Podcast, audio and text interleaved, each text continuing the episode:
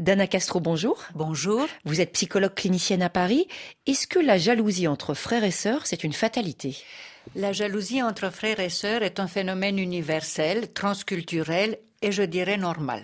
Parce que ce qui se joue dans la jalousie est la question de la place qu'on va prendre dans la famille et la question de la, des privilèges qu'on va conserver dans le cœur des parents et en même temps, il faut savoir que la jalousie est aussi une façon de se construire. Et quand on est parent, quelle position adopter en cas de conflit répété entre frères et sœurs?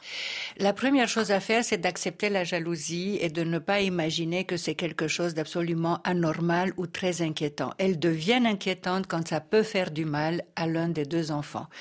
Que les enfants piquent, pincent, se comparent, etc., c'est la réaction de tous les enfants du monde. En revanche, si ça devient violent verbalement ou, ou physiquement, là, les parents doivent intervenir. Et là, ce sont vraiment les signes qui alertent. Ce sont des signes qui alertent. Oui. Merci beaucoup, Dana Castro.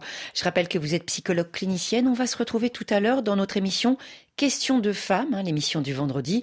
On va parler des maladies du sein, kyste, mastose, écoulement, euh, problèmes lors de l'allaitement, quelle prévention, quel dépistage, quel traitement et quel conseil bien sûr, un spécialiste à votre écoute. On se retrouve à 9h10 temps universel.